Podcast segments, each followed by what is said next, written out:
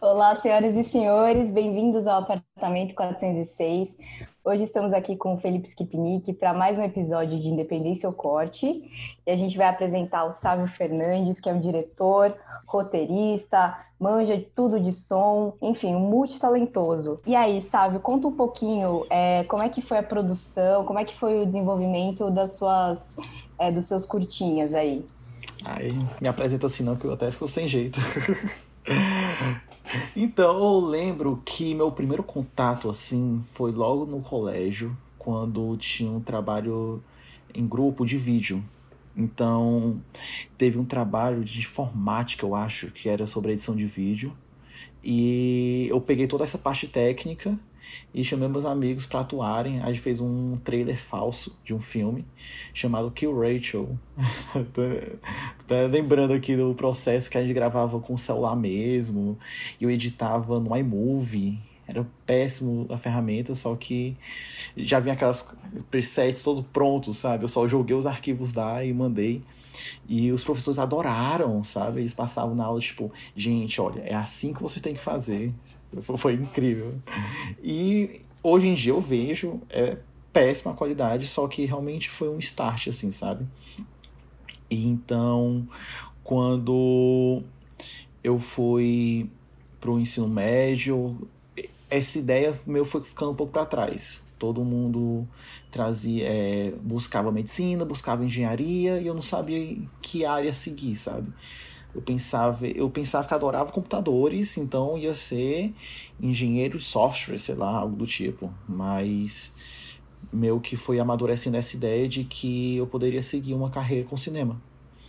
E quando eu entrei na universidade foi assim incrível. Meus olhos brilharam e me encontrei total lá dentro, sabe? E lá é onde consegui ter esse contato um pouco mais próximo sobre realmente uma produção de visual. Então, no segundo semestre já produzi um curta, me apaixonei e então eu coloquei uma meta que eu não consegui é, é, seguir, mas cheguei bem próximo de conseguir produzir um curta a cada semestre, porque eu sabia de que quando eu saísse de lá eu ia me deparar com o mundo e eu precisava de um portfólio forte, sabe? Então sempre é, construir essa ideia na minha cabeça e fui focado nisso. Então todos os meus curtos até agora foi bem é, com esse background universitário sabe? A gente, inclusive, vai disponibilizar os links é, dos curtinhas do Sávio.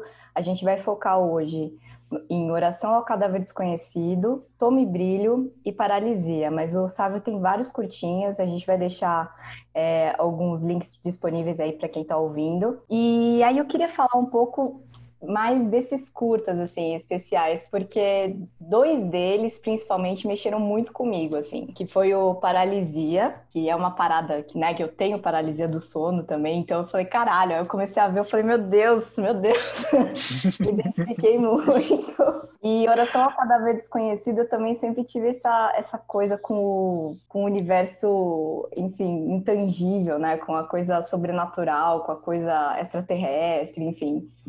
E aí eu queria que você falasse um pouco desses dois, e aí a gente vai para Toma e Brilho, porque tem toda uma, uma discussão outra, né? Em Toma e Brilho. pois é, o Paralisia foi o primeiro curto que eu dirigi na universidade, logo no segundo semestre. E achei engraçado porque foi meio que uma sala de aula, todo mundo jogando assunto. Tipo assim, gente, vocês vão gravar um curta esse semestre. Aí todo mundo, que? Como assim? E isso, de, hoje da sala vocês já saem com assunto. Vamos lá, discorram. E a gente ficava doidinho tentando pensar em algo. Aí a gente pensou vários assuntos, assuntos, até que eu joguei lá, Paralisia do Sono. E aí, vamos lá, ei, pode render um assunto legal, viu? Vamos, vamos, vamos, vamos. Detalhe que eu nunca tive paralisia do sono. Mas eu era apaixonado pelo assunto, eu via filmes sobre, e o que eu achava mais louco era isso, de que é meio que algo coletivo, muitos depoimentos de várias pessoas que já passaram por isso é, relatam a mesma situação. Então, isso ficava muito engessado na minha cabeça e eu quis abordar muito isso, mas também com background de pesquisa. Tanto que nos créditos do filme são áudios reais, enquanto eu estava pesquisando sobre o assunto, em que pessoas estavam relatando as suas experiências, amigos meus, e todos eles meio que se convergiam. Então, até meio como ter um curtinho assim, um resumo do curta que você acabou de ver, só que de forma é, documental, sabe? E logo no segundo semestre eu me apaixonei com essa área, eu fui para festivais com ele e vendo a recepção foi algo que me encantou, assim, ele que foi esse start para seguir. Tanto que logo depois eu fui para produzir o Tome Brilho, Vou pular um pouquinho o assunto pra gente guardar pra depois. E depois eu produzi o Oração a Cadáver Desconhecido. Acho que foi o maior set que eu participei, assim. E foi incrível. Pessoas incríveis é, fazendo algo que a gente achava. Tava meio que se desafiando. A gente deu o roteiro, achava que era impossível produzir aquilo com a estrutura que a gente tinha. E essa era o meu, é, a minha ideia. Até onde a gente consegue produzir algo. Então, era um meio que se, se desafiar. E eu acho que a gente conseguiu chegar em lugares que a gente nem imaginava que a gente ia chegar, sabe? Então, eu acho que isso era o grande propósito da gente estar tá produzindo aquilo. A gente estava na universidade produzindo curta-metragens, que eram exercícios de disciplina, e muito além que o filme em si, aquilo era um, um exercício para a gente se conhecer melhor como realização audiovisual, porque a gente estava na universidade. E eu acho que a gente conseguiu isso porque é, foram experiências incríveis. Ô, Sávio, eu vi que em alguns dos seus filmes, assim como esse Tome Brilho, por exemplo, é... até no Oração ao Cadáver tem bastante efeitos, né? Como é que foi essa experiência? Quem que você que planeja esses efeitos? Como é que é essa parada aí? Exato, eu sempre fui apaixonado por efeitos e eu nunca soube manusear de fato. Mas logo no começo, quando eu tive que editar um curta, eu me joguei na internet. Tutorial, tutorial, tutorial. O que é esse Premiere aí que tá todo mundo falando? Vamos lá descobrir o que era. Porque eu só editava no iMovie. Eu, eu editava no Movie Maker. Então. eu precisava encarar esses softwares e eu comecei a perceber várias limitações no Premiere. Eu adorava a ferramenta de máscara, mas ela só ia até um ponto. E quando eu conheci todo o potencial disso, aí minha cabeça foi até um limite, assim, pensando em ideia de como realizar essas ferramentas que eu tinha acabado de descobrir, sabe? Então, de certa forma, foi uma, um, um método que eu usei para pôr a mão na massa. Entendi, da hora. É, Outra coisa que eu ia falar aqui que eu reparei que você falou é sobre um curta por semestre. É, essa é uma, uma, parada que eu meio que me arrependo assim de estar da faculdade e não ter aproveitado os equipamentos que a faculdade fornecia. E como é que surgiu essa ideia de partir para ação e começar a produzir? Então, é, eu editava na TV universitária lá na universidade, eu acho que lá para o segundo semestre, e um dos professores falava em um vídeo institucional falando Olha, todo semestre a gente bota os alunos para pôr a mão na massa, porque a gente quer que eles saiam aqui com portfólio, eles querem, a gente quer que a gente saia eles com prontos para o mercado. E quando eu fui olhar a grade curricular do curso, realmente era isso. Todo semestre tinha um, uma disciplina de realização. Então eu meio que me planejei para é, esse, esse período em que, ok, eu vou precisar de um projeto para essa disciplina, vou precisar de um projeto para essa disciplina. Esse semestre não vai ser realização de fato, então eu vou precisar de um semestre, um projeto para construir sua parte na universidade. Tanto que já puxando um pouquinho o Tome Brilho, ele foi um pouco esse desvio da curva, porque eu sabia que não ia ser um semestre só. Aquele curto ia ser bem complexo. E só em, em diárias, assim, super picotadas, foram 28 diárias, se não me engano. Então, isso dentro da realidade de realização de disciplina, curso, que tinha o quê? Uma semana no máximo, era impossível. Então, com o apoio da universidade, eu fiz o curto independente. Então, a gente teve apoio de locações, de equipamentos e tudo mais, só que sem se prender exatamente à entrega de um curta no final do semestre, sabe? Entendi.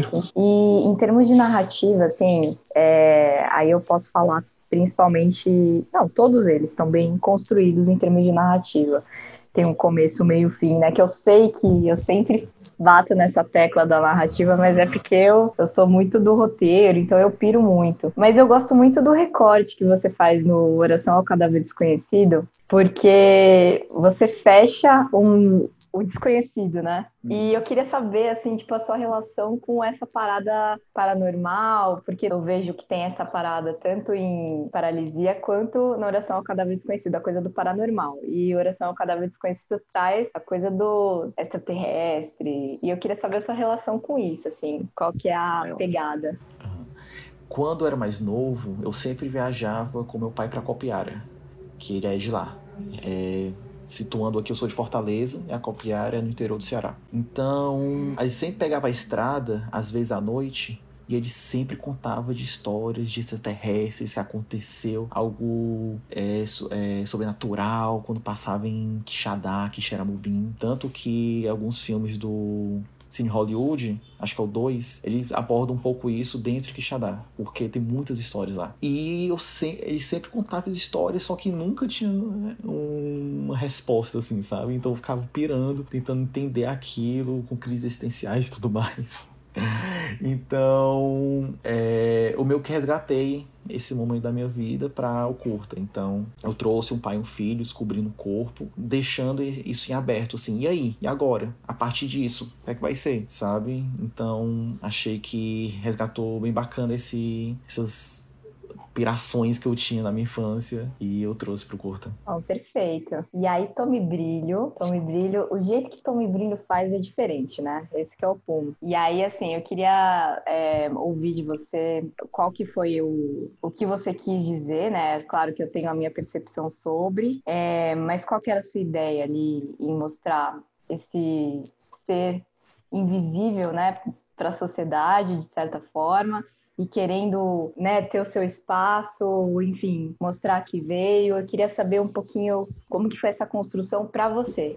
Uhum. É, ele surgiu, na verdade, a ideia inicial foi quando eu tava, eu até citei que eu editava na TV universitária, pegava um institucional, e por algum motivo eu era apaixonado por aquele formato aquele institucional, aquele voice-over. E enquanto eu tava editando, editando, editando, me veio a ideia de e se eu fizesse um institucional falso, um documentary, só que nesses modelos. Então eu fiquei pensando em construir um vídeo institucional da universidade em relação à acessibilidade, porque ela estava aceitando o primeiro aluno invisível da universidade. Então ela ia abordar como é que os alunos vão dialogar com esse, com esse aluno, como é que os, é, esse aluno vai ser é, inserido no meio meio dos outros. Ainda restou um pouco dessa ideia no filme, onde ele usa o colete, a cadeira é reservada, os professores são treinados. Então, só que nessa ideia estava apaixonado por ela, pensando, pensando, pensando, e tinha tantas ideias bacanas, só que ela não se encaixava muito bem nesse formato de institucional. Então acabei adaptando para documentário e tive mais ideias ainda, e até que no meio do filme eu um pouco abandono a ideia de documentário e sigo em ficção. Mas ele todo é como se fosse um documentário falso, sabe? E enquanto eu estava desenvolvendo essas ideias, eu acabei percebendo de que isso abordava diversos assuntos tanto da questão da invisibilidade de pessoas LGBTs. É, tem um texto, o Jean Willis, inclusive, que ele fala sobre a invisibilidade trans. É, você vê essas pessoas trans na rua, só que você não vê ela no espaço de trabalho. Então, é algo visível aos olhares estranhos, só que é invisível em oportunidades, sabe? É um texto bem bacana. E eu fui pirando nessa ideia e fui adaptando para uma narrativa leve, sabe? Porque desde o começo nessa questão de produzir conteúdo, eu tinha uma escala muito menor do que eu imaginava que poderia ser, sabe? Eu pensava curtas que poderiam ir para o Facebook, sabe? Entre é, piadas internas Facebook, eu tinha com meus amigos em grupos. Então, quando teve um scope bem maior de onde o filme chegou, chega espantou um pouco, sabe? Porque era algo muito íntimo entre a gente. Mas achei incrível porque isso dialoga com outros públicos. Teve um festival em Goiânia que uma mulher, eu acho que uns 50 anos, falou que adorou o filme porque ela estava na universidade agora e por pela idade dela, ela não sentia parte dos outros alunos, ela se sentia invisível. E o filme tocou muito ela nessa questão. E eu nunca imaginei que é, poderia ter várias interpretações isso, sabe? E acho que foi incrível como é, fisgou cada público assim diferente.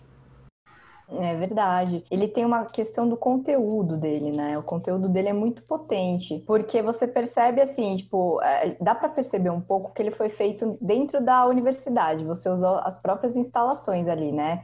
Alguns Exato. alunos, etc. Mas eu acho que a mensagem é a parada principal de falar de transfobia, de falar é, da aceitação, porque dentro da universidade ele tem uma aceitação, né? Exato. Eu quis explorar essa questão do ambiente em que é meio que fosse uma bolha onde ele vive. Porque lá todo mundo adora ele, ele se diverte, mas no momento que ele pisa fora dessa bolha, entra outras questões no filme, sabe? Eu queria é, delimitar um pouco essa questão do espaço. É, Sávio, eu queria saber de você quais foram as suas referências, então, cinematográficas ou literárias, para você bolar esses curtinhas aí. Mais uma vez, falando de Oração ao Cadáver Desconhecido, Tome Brilho e Paralisia é muito engraçado porque minhas referências vêm muito distintas, assim, sabe? Por exemplo, no Oração, por exemplo, várias referências podem imaginar filme de ficção científica e tudo mais, mas eu acho que o formato de é, Hoje Eu Quero Voltar Sozinho influenciou bastante do filme, em que você consegue construir um curta e depois aborda um longa e como é que esse curta que a gente está produzindo aqui pode parecer uma ideia de um primeiro capítulo de um longa, sabe? Então acho que isso influenciou bastante o filme em si. No Wonder Wondering, é um clipe que eu fiz com stop motion, impressões em papéis. É Limite influenciou bastante, não o filme em si, mas da, da cópia é, restaurada da película eu ficava pirando na qualidade HD zona, assim, perfeita de um filme película e eu quis reproduzir aquilo. Então acho que ele influenciou bastante na finalização do clipe. E por aí vai, são referências completamente diferentes. e que vão criando esses bloquinhos de como chega no filme, sabe? Então, não necessariamente são algo bem diretos. Por exemplo, o próprio Tommy Brilho, ele é um mistureba total de referências. Tem de Minas Malvadas, A Vontade de Ser Invisível, é, a Pais e Filhos, a um youtuber que fazia uns vídeos horríveis na internet na época, que a gente fazia piada e acabou virando uma piada interna e jogou no filme, sabe? E eu acho que é isso que deixa cada filme mais único, mais rico, assim, sabe? Em você conseguir pegar todo esse essas referências loucas e fazer algo seu. Perfeito. Que conversa agradável. Não, adorando. você fala, super, você fala super bem, é super tranquilo. Sério, eu sou super inseguro com a minha fala. Nossa. Isso é péssimo. Perfeito. E esses curtas que a gente falou, é, Oração ao Cadáver Desconhecido, Tome Brilho e Paralisia, eles foram para algum festival também? Foram para vários festivais? Como é que foi? Isso. É, o Paralisia é meu primeiro filme, então eu não mandei para muitos festivais, não conhecia muito bem esse universo, mas ele entrou sim em alguns festivais. É, acho que três ou quatro, se não me engano, vou procurar depois. Mas o que mais circulou mesmo foi o Tommy, teve em cerca de, cerca de uns 30 prêmios em uns 30 festivais também, 40 festivais eu acho. E o, o Oração é, circulou um pouco menos também, mas circulou bacana. É, eu fiquei apaixonada pela oração, viu? Não vou negar, não. De verdade, mexeu bastante comigo, porque eu adoro, adoro, adoro esses temas, assim, muito. E, Obrigado. e eu acho que Sim, tipo, eu queria falar um pouco dessa coisa de você ser multitarefa, né? Porque você faz o roteiro, você dirige, eu vi que, eu acho que no Paralisia você fez, no Paralisia não, no próprio Cadáver Desconhecido você fez parte também da direção de fotografia. Eu sei que você tem um conhecimento de som também. Uhum. E aí eu queria falar, assim, tipo, perguntar para você como é que é essa coisa de se desenvolver em diversas áreas. Você acha que isso é necessário para o estudante de cinema? Você acha que é uma coisa que você escolheu? Você poderia ter focado mais em uma coisa e você se identifica mais com alguma dessas áreas? Como é que é? Então, acho que logo no primeiro semestre, no segundo semestre, quando eu produzi o, o Paralisia, eu me apaixonei por direção sabe? Mas eu sabia que tinha muito canto pela frente para eu percorrer. Então, é, eu, eu no paralisia específico, além da direção, me apaixonei pelo som. Então, eu entrei num curso no Porto Iracema das Artes, aqui em Fortaleza, em som, onde a gente teve aulas de direto, de mixagem, edição de som, e foi incrível. Isso, é, tanto com fotografia, como som, trilha sonora, todos esses, esses assuntos diferentes, foi é, construindo muito uma perspectiva de direção. Então, quando eu for dirigir o Oração, por exemplo, então um som muito potente, eu já tinha esse background de, de como a gente ia construir exatamente aquele som, como guiar é, o pessoal do som para chegar no som que estava na minha cabeça, sabe? Então, é, eu não sou muito aprofundado em som, eu não sou muito aprofundado em fotografia, é, eu não sou muito aprofundado em roteiro, só que eu acho que esse um pouquinho de nada de cada coisa é, me ajudou bastante, bastante nessa questão da direção. E enquanto isso, eu tô pirando muito mais agora em efeitos e eu busco sim me especializar mais ainda, porque eu penso que no futuro eu posso construir um. posso chegar a dirigir um filme com algo muito mais grandioso que tem em mente. Muito legal. É, queria perguntar aqui, Sábio, sobre os processos de festivais. Eu dei uma olhada lá no seu portfólio, vi que tem alguns, alguns vários curtinhas seus, se eu não estou enganado, que foram para o Cine Ceará. Tem, tem, você aí do Ceará tem essa, essa proximidade aí com o festival, como é que rolou isso e com o processo para os outros festivais por Brasil afora? Uhum. O, inclusive foi a Oração que entrou para o Cine Ceará, foi muito bacana, porque é, a gente estava na competitiva, então teve coletivo de imprensa, então plaquinha com o meu, com meu nome, sabe? Achei que coisa mais chique do mundo. e, e encontrei pessoas maravilhosas, e de crítico, de imprensa, do júri, e não só do Ceará, mas também Anápolis também em São Paulo, no Rio, Rio Grande do Sul. E foram lugares que eu vim conhecendo gente nova, é, trocando ideias, conhecendo filmes novos e pessoas que eu converso até hoje, troco ideias. E acho que isso é o mais incrível dos festivais, sabe? Essa, essa troca com pessoas que o cinema é aquela coisa, né? é meu batido, mundo fala, o cinema não se faz sozinho. E essa troca de conhecimentos é o que deixa tudo isso mais rico, sabe? Entendi. Mas assim, a estratégia foi manda para festival, faz o filme e manda ou tem algum um esquema aí para passar para nós, os nossos ouvintes? Então, é no Tome, eu tava até num dilema é tipo, gente, isso é internet, joga logo na internet, vamos ver no que dá, sabe? Um negócio de festival, isso vai rolar não, ninguém vai gostar. E todo mundo, não, tá doido, manda, manda, manda, tu nunca sabe, dia de amanhã, vai, vai, manda, manda, manda. E eu mandei. E se não fosse por isso, essa decisão ser completamente diferente do filme. Porque é o que eu tava explicando, às vezes atinge um público de uma forma específica, a gente não imagina, sabe? Então, às vezes, um filme que a gente faz é, pode significar algo pra gente, mas pode significar algo pra outras pessoas. E é isso que é a magia do cinema. Pra gente chegar em várias pessoas. É, nunca chegaria é, no interior de Goiás com esse filme se não fosse festivais lá, sabe? Então, é, eles têm essa janela incrível e acho que vale sim muito a pena esse circuito. Ah, com certeza, só confessando um pouco aqui, o nosso TCC e um outro curtinho que fez com a galera que fazia o podcast com a gente, a gente mandou para um monte de lugar e nada, nada. A gente acabou soltando na internet um, uma amostra, outra menor assim, mas uhum. pouquíssimo, bastante não. Assim. É, às vezes, infelizmente, isso acontece. Nem sempre dialoga muito com o circuito. Às vezes também é uma questão de curadoria, de que ela não se encaixa com a sessão em si. Mas a internet também é uma grande janela. Não desmerecendo também, sabe? Acho que cada filme tem seu público e é, é, o problema é agora encontrar esse público. Uhum. E a, a, perdão, a Vapor e Noite de Cereça tá rodando em festivais, estão rodando em festivais. E aí, o que, que você pode falar desses dois curtinhas pra gente? Que eu sei que eles não estão disponíveis, apesar da gente aqui ter tido acesso privilegiado a essas informações. O torrent. É, o torrent já baixamos aqui, já vamos distribuir pra galera. Mas o negócio assim, a Vapor e Noite de Seresta, eu queria que você falasse um pouquinho dessa experiência, como está sendo rodar em festival atualmente, né? Porque eu não sei se, como é que tá esse processo.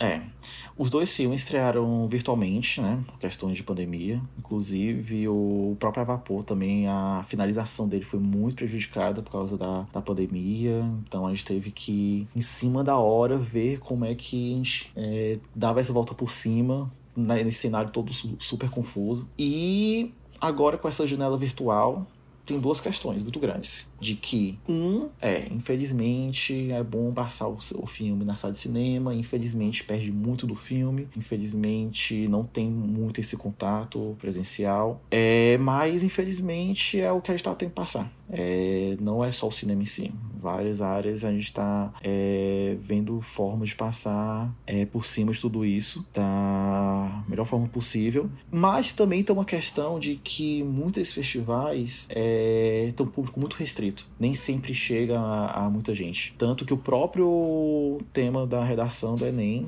um dia desse, foi o, o acesso ao cinema. E é incrível como esse formato do festival digital, então, muitos festivais estão estão abordando consegue atingir vários públicos, no Brasil todo, é, às vezes até no mundo todo. Então, é uma democratização desse acesso ao cinema que é um é maravilhoso para nós como realizadores, porque é isso que a gente quer. A gente quer que nosso filme seja visto. E então, é, eu até lembro, não sei qual foi o festival que teve, mas quando anunciaram que ia ter sessões virtuais, tinham várias pessoas comemorando, porque, gente, na minha cidade não tem cinema.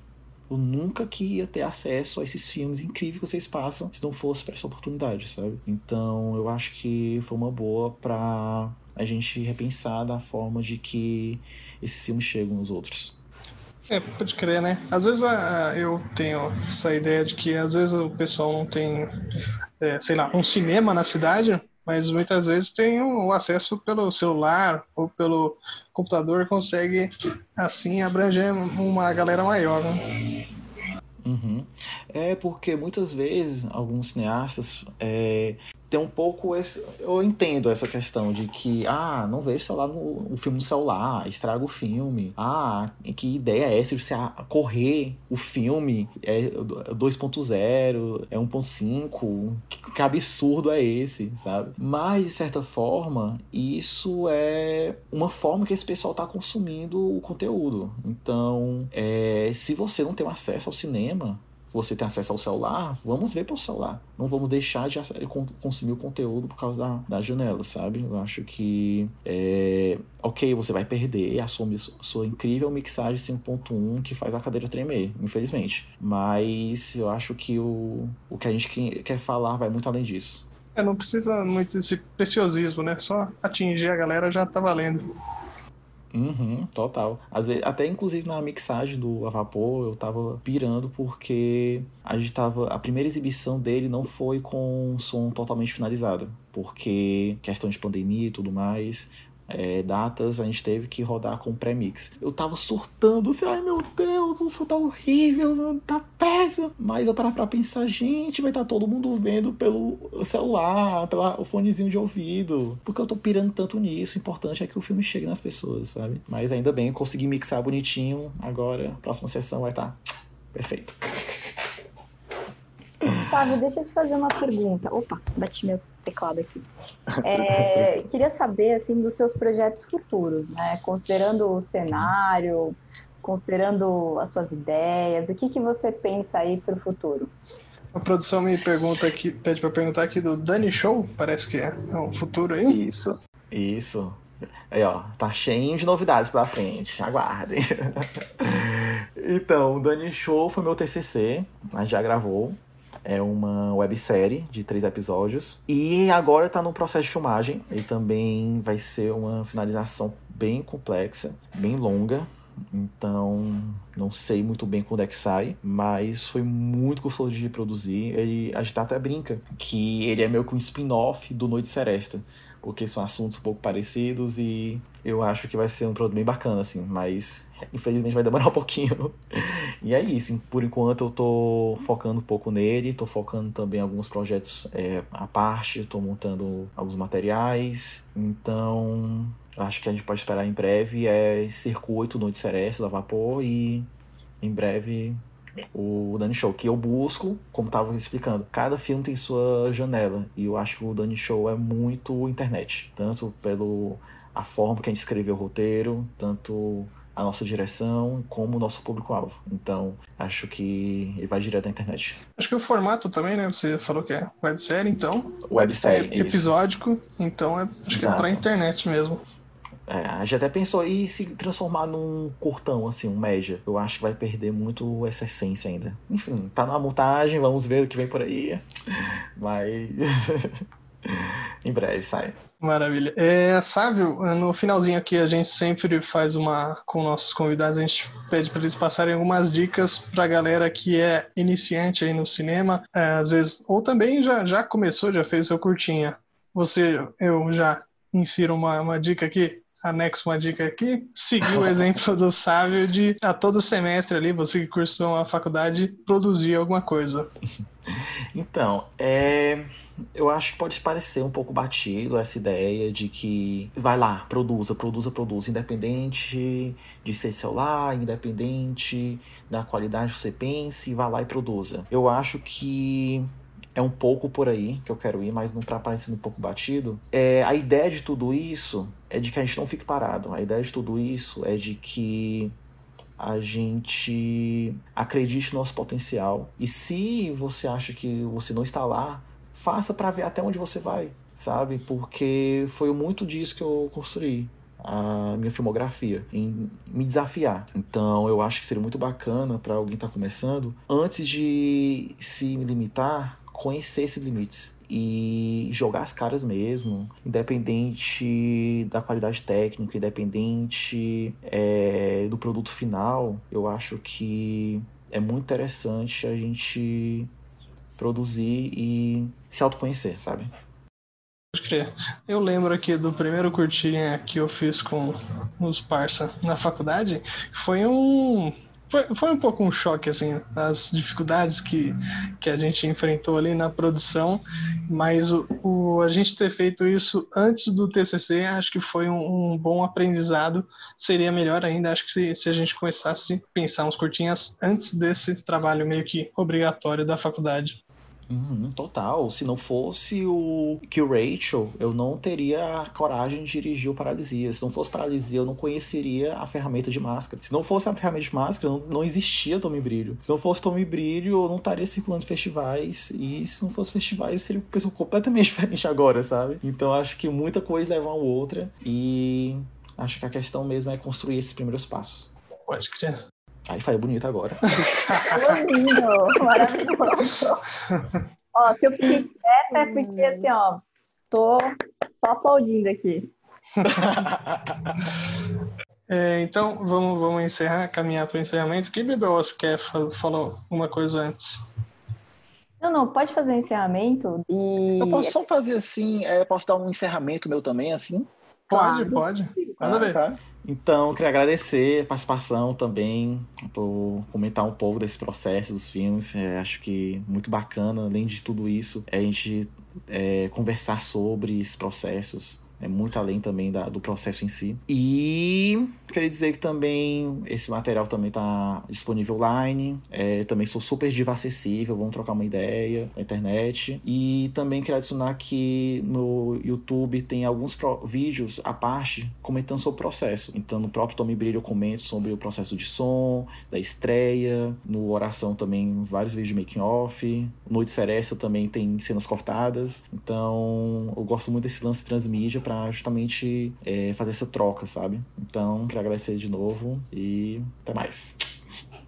Perfeito, muito obrigada, gente. Aí foi ótimo, adorei. É, então é isso aí, galera. A gente conversou aqui com o Sávio. Uh, foi o primeiro entrevistado aqui que a gente, fora da, no, da nossa meio que panelinha aqui de São Paulo. Seja muito bem-vindo aí ao apartamento 406. Volte sempre. Todas as redes sociais, os curtas que estão disponíveis dele estarão lá no nosso, no nosso blog, na postagem do episódio lá no nosso blog. E se você curtiu esse episódio, quer passar para frente para algum amigo amiga que também é do cinema ou quer entrar no cinema, manda para essa pessoa. Nós estamos no Spotify, no Deezer, no YouTube e no Google Podcasts. E nossas redes sociais, procura lá no Instagram, arroba portal AP406 e no Facebook, Apartamento 406. Sei, falou! Obrigada, gente. Tchau, tchau.